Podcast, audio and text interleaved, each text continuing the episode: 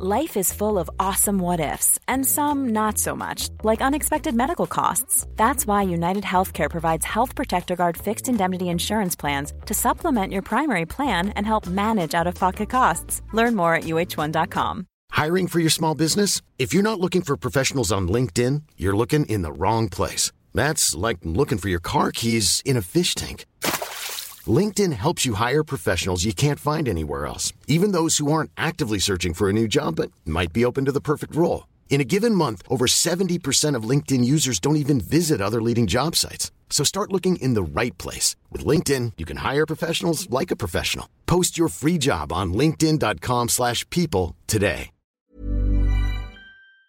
Hast du dir für dieses Jahr finanzielle Ziele gesetzt? Möchtest du vielleicht Geld sparen, um dir einen Traum erfüllen zu können? Oder hast du dir vielleicht schon lange vorgenommen, deine Ausgaben besser im Blick zu behalten? Stell dir vor, es gäbe einen einfachen Weg, wie du deine Finanzen aufräumen, unnötige Ausgaben eliminieren und deine Verträge mit nur einem Fingertipp rechtssicher kündigen kannst. Und das Ganze bequem per App, die auch noch dauerhaft kostenlos ist. Klingt utopisch? Hab ich auch zuerst gedacht, bis ich Finanzguru entdeckt habe. Die App Finanzguru ist wirklich eine großartige Möglichkeit, den Überblick über deine Finanzen zu behalten. Vielleicht kennst du Finanzguru auch schon. Die Gründerzwillinge Benjamin und Alexander Michel konnten 2018 in der Gründershow Die Höhle der Löwen Carsten Maschmeyer als Investor für sich bzw. für Finanzguru gewinnen. Mittlerweile nutzen mehr als 1,5 Millionen Menschen Finanzguru und lassen sich dabei unterstützen, ihre Finanzen zu organisieren und ihre Sparziele zu erreichen. Und es ist wirklich kinderleicht. Du lädst dir einfach die kostenlose App runter und verbindest deine Konten mit Finanzguru.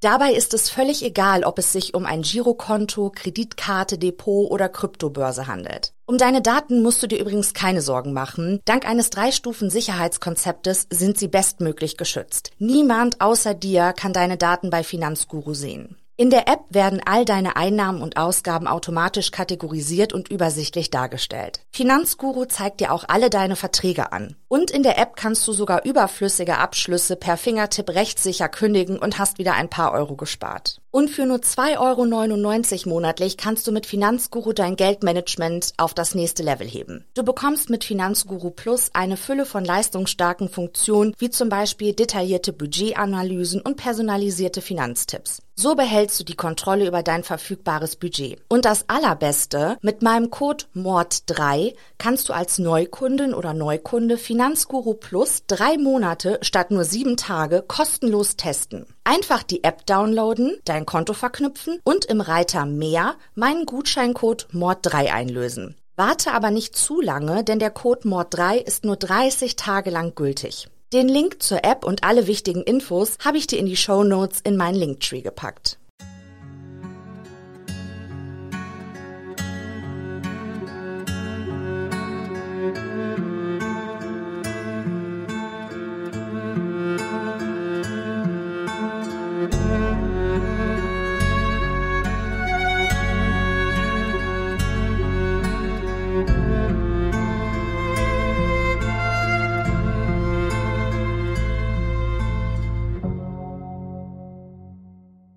Hallo und herzlich willkommen zu einer neuen Episode von Mord und Totschlag. Bevor ich mit dir in den neuen Fall eintauche, möchte ich dich an dieser Stelle nochmal darauf hinweisen, dass du Alex vom Podcast Wahre Verbrechen und mich am 20. April live in Hamburg treffen kannst.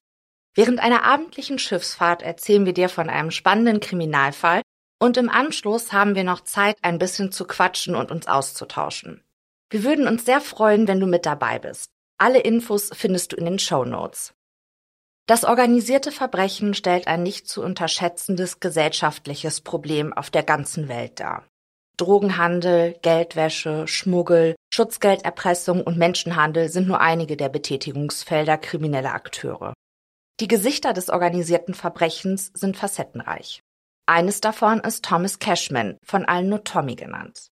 Sehest du den muskulösen Mann während eines Stadtbummels die Straße entlang schlendern, würdest du niemals vermuten, welch tiefe Abgründe in dem 34-Jährigen schlummern.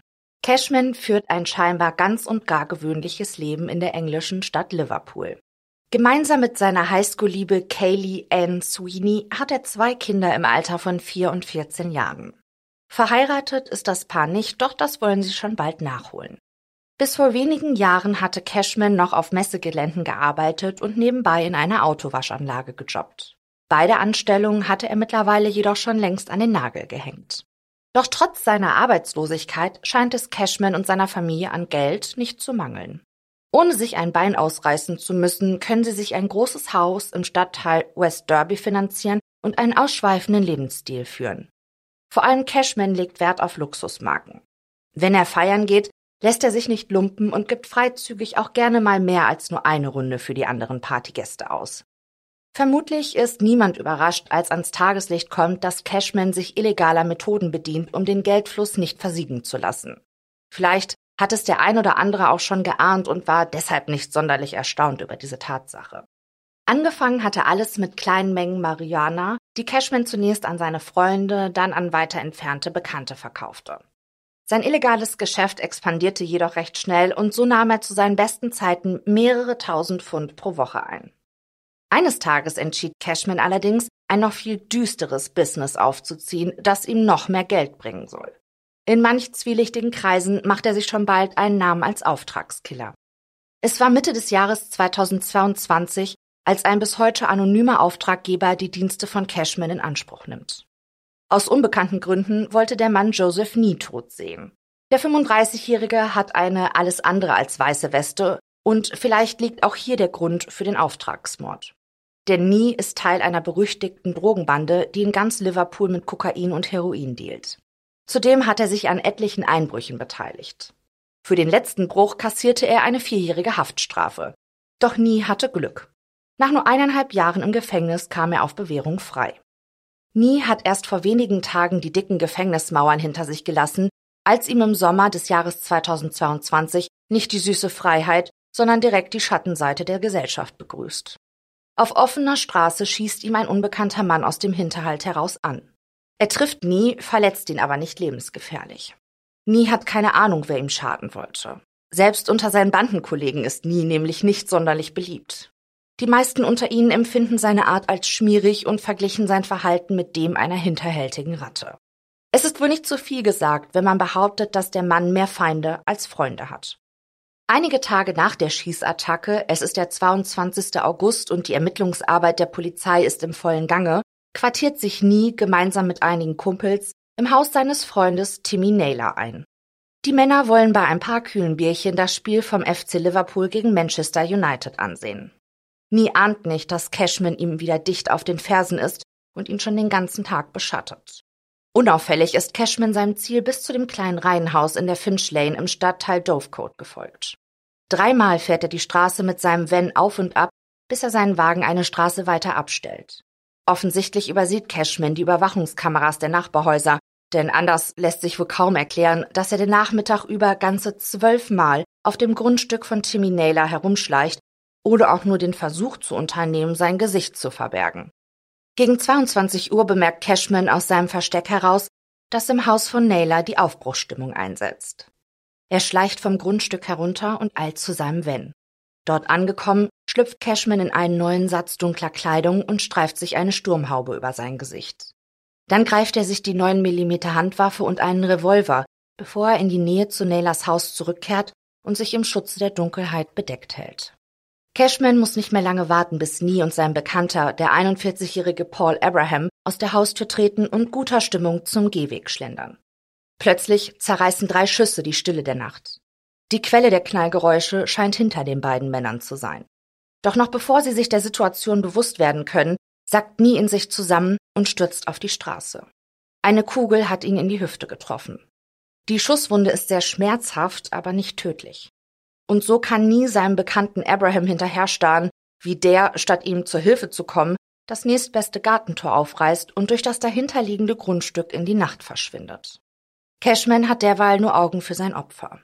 Natürlich wäre es dem Auftragskiller lieber, wenn der erste Schuss direkt tödlich gewesen wäre, aber wenigstens hat eine Kugel sein Ziel getroffen und den Mann bewegungsunfähig gemacht. Mit festen Schritten tritt Cashman aus der Dunkelheit heraus und geht zielstrebig auf Jonathan Nee zu. Er will es endlich zu Ende bringen. Die Überwachungskameras zeichnen auf, wie Cashman seinem Opfer in einer beinahe dramaturgischen Geste eine Waffe ins Gesicht hält. Doch das Glück ist heute mal wieder auf Nies Seite. Als sein Verfolger den Abzug drücken will, muss er feststellen, dass dieser klemmt und keine Kugel aus dem Lauf der 9 mm befördert wird. Während Cashman versucht, seine Waffe wieder schussfähig zu machen, setzt der Überlebensinstinkt bei Nie ein.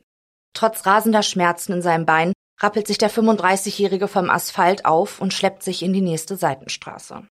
Vielleicht, so hofft Nie, kann er sich dort irgendwo im Dunkel verstecken und seinem Mörder so entkommen.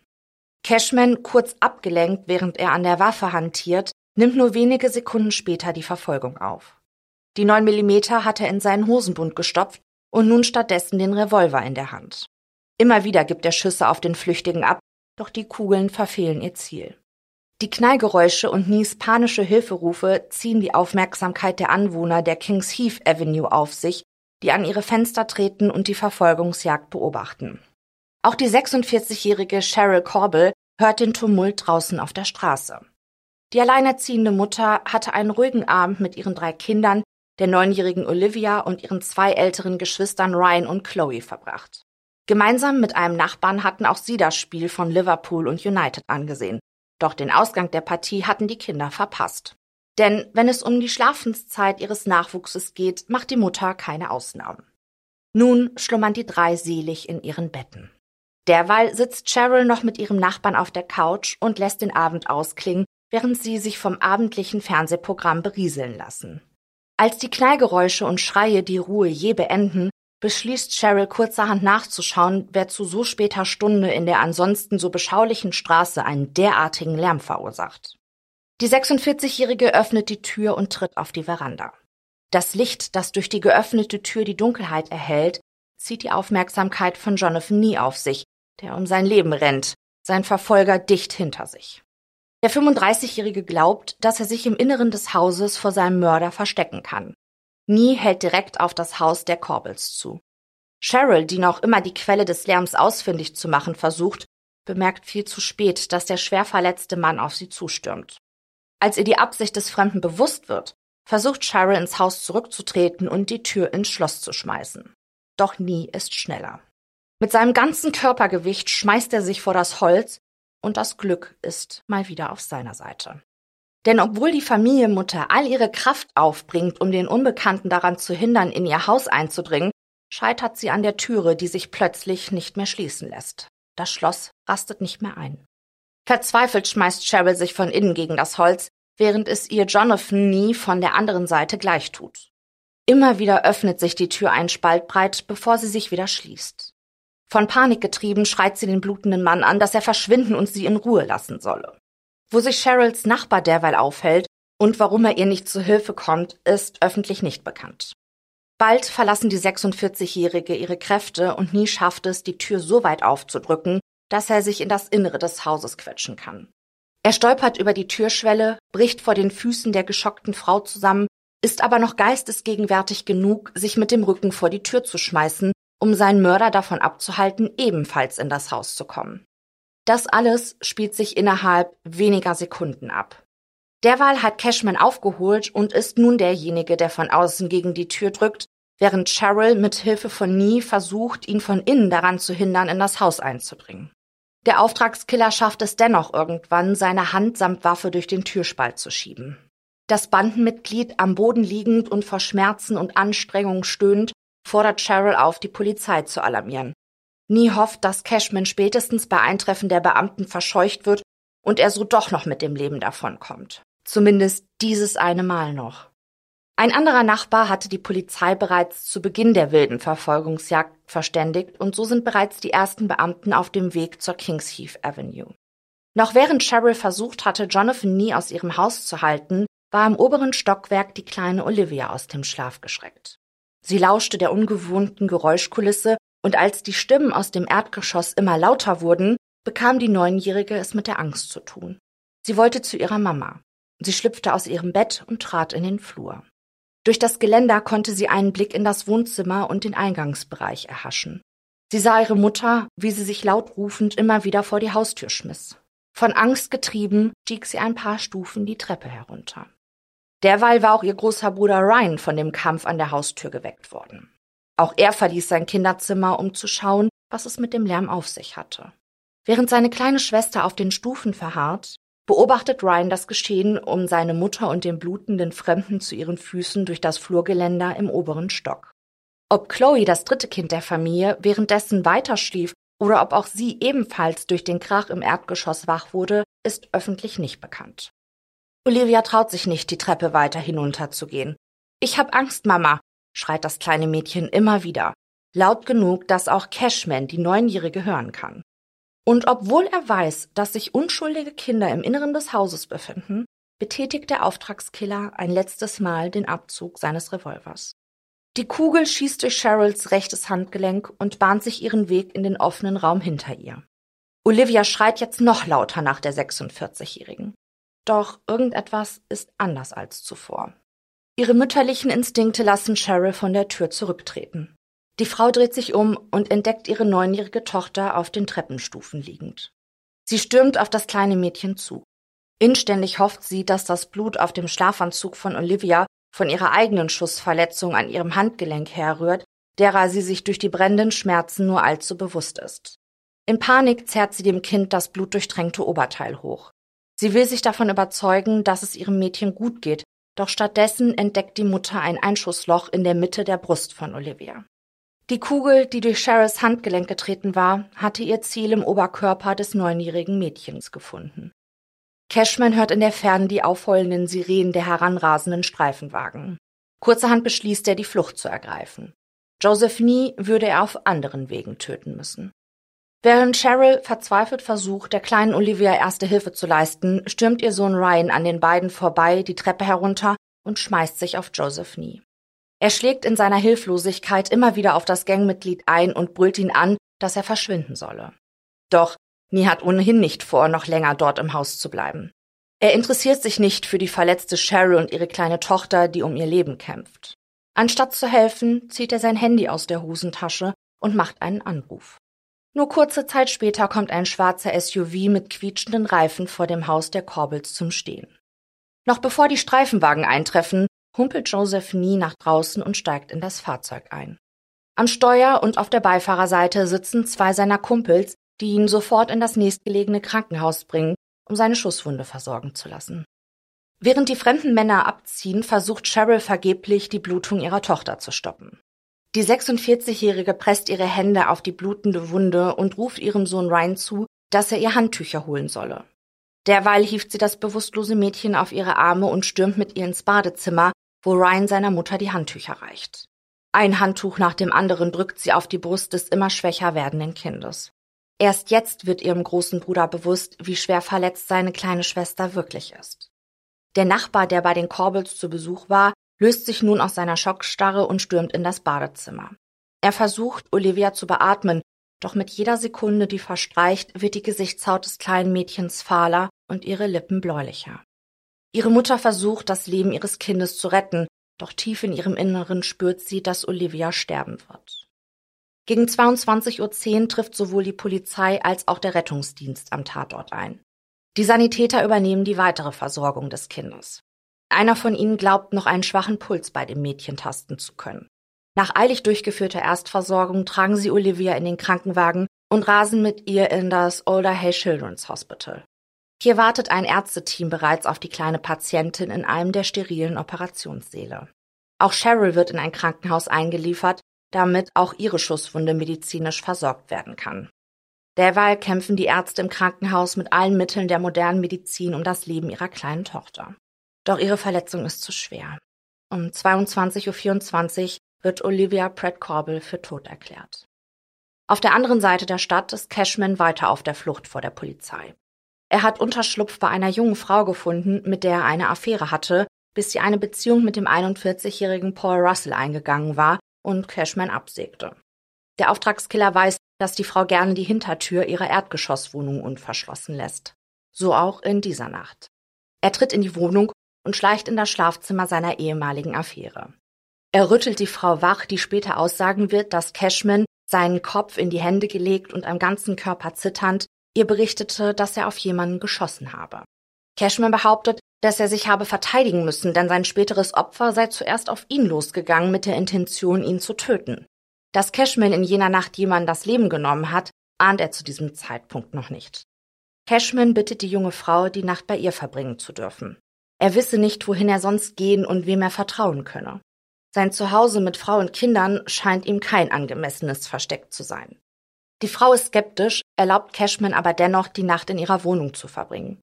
Dass ein Auftragskiller es sich auf ihrer Couch bequem gemacht hat, weiß sie nicht. Erst am kommenden Morgen erfährt sie aus den Nachrichten, was sich in der vergangenen Nacht wirklich zugetragen hatte. Während sie Kaffee aufbrüht und ein kleines Frühstück zubereitet, berichtet ein Reporter über das fürchterliche Verbrechen, bei dem ein kleines Mädchen ihr Leben verlor. Die Geschichte, die er aus dem Fernsehen entgegenschmettert, glich der, die Cashman ihr nur wenige Stunden zuvor aufgetischt hatte. Sie zählt eins und eins zusammen und kommt zu dem Ergebnis, dass der Mann auf ihrem Sofa für den Tod der neunjährigen Olivia Pratt Corbel verantwortlich ist. Mit einem Schlag wird die junge Frau fürchterlich wütend. Nicht nur, dass Cashman ein Kind ermordet hatte. Er hatte sie auch noch schamlos angelogen und sie in seine kriminellen Machenschaften mit hineingezogen. Panik steigt in ihr auf, würde man sie anklagen, weil sie einem kriminellen Unterschlupf gewährt hatte? Ihre Gedanken rasen. Sie weiß nicht, wie sie mit der Situation umgehen soll. Deshalb ruft sie ihren Partner Paul Russell an, der sich sofort auf den Weg zu seiner Freundin macht. Der Mann will sich dem Problem Cashman selbst annehmen. Der versucht ihm zu erzählen, was sich in der vergangenen Nacht zugetragen hatte, doch Russell unterbricht den Auftragskiller immer wieder. Er will überhaupt nicht genau wissen, was passiert war. Je weniger er weiß, desto kleiner schätzt er die Gefahr ein, selbst strafrechtlich belangt zu werden. Die beiden Männer beschließen, sich zuerst um Cashmans Kleidung zu kümmern. Er trägt noch immer den dunklen Trainingsanzug vom Vorabend. Die Sturmhaube hat er in die Hosentasche gestopft. Russell gibt dem ungebetenen Gast einen Satz neuer Kleidung, bevor sie sich auf den Weg zu Cashmans Van machen. Bei sich haben sie eine Plastiktüte mit den Klamotten des Auftragskillers. Am Wagen angekommen, der noch immer in der Finch Lane parkt, verstecken sie die Plastiktüte im Stauraum des Autos, bevor sie sich zunächst voneinander verabschieden. Es bleibt ein Rätsel, warum Paul Russell sich dafür entschied, Cashman in dieser prekären Situation zu helfen, statt die Polizei zu alarmieren. Manche vermuten, dass der Mann aus Angst so handelte, hatte er es schließlich bei Cashman mit einem Mörder zu tun, der einem unschuldigen Kind das Leben nahm. Gegen diese Theorie spricht allerdings, dass sich die Wege der beiden Männer in den Tagen nach der Tat immer wieder zu kreuzen schienen. Währenddessen setzt die Polizei alles daran, den Mörder der kleinen Olivia zu finden. Joseph Nee, den sie bereits nach seinem kurzen Krankenhausaufenthalt festnehmen konnten, ist dabei keine Hilfe. Er schweigt zu den Geschehnissen des 22. August und will den Ermittlern nichts über den Angreifer verraten. Da er durch die Verwicklung in dem Fall gegen seine Bewährungsauflage verstoßen hat, wird der Mann postwendend zurück ins Gefängnis gekarrt, wo er die nächsten neun Monate verbringen wird. Die meisten Informationen, mit denen die Polizei arbeiten kann, um Thomas Cashman dingfest zu machen, stammen aus der Aussage von Cheryl Corbel und den Aufnahmen der Überwachungskameras in der Finch Lane. Auf den Bildern ist der 34-jährige Täter klar und deutlich zu erkennen. Und nicht nur sein Gesicht ist in allen Details zu sehen, sondern auch sein Van, mit dem er am Nachmittag vor der Tat durch die Straßen gekurft war inklusive des Kennzeichens. Dadurch ist es den Ermittlern ein leichtes, Cashman ausfindig zu machen. Sie observieren den Tatverdächtigen, bis sie am 4. September 2022 die Wohnung eines Mannes stürmen, in der sich Cashman aufhält. Bei dem Wohnungsinhaber handelt es sich um niemand Geringeren als Paul Russell, der dem Auftragskiller zuvor bereits bei der Flucht geholfen hatte. Die Verhaftung von Cashman erfolgt stürmisch und laut. Der Festgenommene gibt sich ahnungslos, warum die Polizei mit solch brachialen Methoden einen gemütlichen Abend zweier Kumpels unterbricht. Die Beamten lassen sich von seinem Getue jedoch nicht beeindrucken. Routiniert verlesen sie ihm seine Rechte und erklären ihm die weiteren Schritte. Cashman versucht die Beamten davon zu überzeugen, dass es sich bei seiner Festnahme um ein Missverständnis handeln muss. Er habe niemanden getötet. Doch all seine Beteuerungen helfen nichts. Cashman und Russell werden verhaftet und zur weiteren Vernehmung zur Polizeiwache gebracht. In Cashmans Van findet die Spurensicherung die Kleidung, die der Auftragskiller am Tattag getragen hatte. Eine forensische Untersuchung zeigt später, dass sich Schmauchspuren am rechten Hosenbein befinden. Außerdem werden beide Waffen gefunden, die Cashman für seine Taten benutzte. Für die Beamten ergeben ihre Ermittlungsergebnisse ein ganz klares Bild. Durch den sogenannten Conditional Bail ist es Cashman erlaubt, bis zu seiner Anhörung seine Zeit in seinem Zuhause zu verbringen. Unter Conditional Bail versteht man die vorübergehende Freiheit eines Tatverdächtigen auf Kaution, eingeschränkt durch gewisse vom Gericht vorgegebene Bedingungen. Im Fall von Cashman legt ihm das Gericht eine dauerhafte Überwachung auf, was bedeutet, dass stets ein Beamter in seiner Nähe ist. Bei einer solch schweren Tat, wie Cashman sie begangen hat, ist die Anwendung des Conditional Bail sehr selten. Warum der Richter sich in diesem Fall dennoch für die Anwendung entschied, ist nicht bekannt. Erst kurz vor der Anhörung wird Cashman erneut verhaftet. Damit soll sichergestellt werden, dass er in Person zu seiner Anhörung erscheint. Noch vor der offiziellen Anhörung des Mörders wird am 15. September die Leiche der kleinen Olivia zu Grabe getragen. Hunderte Menschen zieht es auf die Straßen Liverpools, um gemeinsam über den Verlust des kleinen, immer fröhlichen Mädchens zu trauern. In einer weißen Kutsche, gezogen von zwei majestätisch wirkenden Schimmeln, wird der kleine weiße Sarg mit Regenbögen und Einhörnern beklebt und mit rosa Blumen bedeckt durch die Straßen der Stadt zum Friedhof gefahren. Mutter Cheryl führt den Trauerzug an. Halt gibt ihr ein kleiner Teddybär, der aus Olivias Pyjama genäht wurde und den sie fest an ihre Brust drückt. Im März des folgenden Jahres beginnt der Prozess gegen Thomas Cashman im Manchester Crown Court. Hier muss sich der Angeklagte wegen des Mordes an Olivia, schwerer Körperverletzung an Joseph Nee und Cheryl Corbell, versuchten Mordes an Nee sowie dem Besitz von Handfeuerwaffen mit der Intention der Lebensgefährdung verantworten. Trotz der erdrückenden Beweislage pocht Cashman den ganzen Prozess über auf seine Unschuld. Nicht einmal die Tatsache, dass Experten feststellten, dass die Kugel, die Olivia tötete und die Kugel, die Ärzte nie aus dessen Hüfte operierten, aus einer seiner Waffen stammten, können ihn zu einem Schuldbekenntnis bewegen. Unbeeindruckt zeigt Cashman sich auch von den Aufnahmen der Überwachungskameras, die ihm bei dem Mordversuch an Nie aufzeichneten und den Schmauchspuren, die man an seinem rechten Hosenbein gefunden hatte. Während des Prozesses ist seine ehemalige Geliebte, die Cashman in der Tatnacht um Unterschlupf bat, einer der wichtigsten Zeugen in dem Fall. Ihre Einlassung macht auch deutlich, wie tief sich ihr Partner Paul Russell mit der Beihilfe zur Vertuschung in das Verbrechen verstrickt hatte. Die junge Frau ist sich bewusst, dass eine Aussage gegen Cashman und ihre Einmischung für sie gefährlich werden könnten. Da Joseph nie in Gangaktivitäten verwickelt ist und man munkelt, dass auch Cashman Verbindungen in die Schattenwelt Liverpools hat, ist die Wahrscheinlichkeit groß, dass sie sich mit ihrer Aussage auf die Liste gefährlicher Gegner setzt.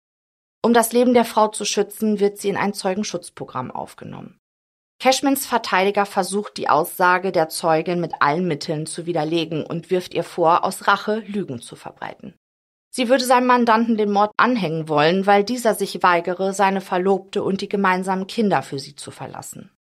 Cashmans Verteidigung besteht darin, zu beteuern, dass ein Familienvater wie er doch niemals ein Kind töten würde. Nur weil er ab und zu ein wenig Marihuana verticke, sei er doch noch lange kein schlechter Mensch.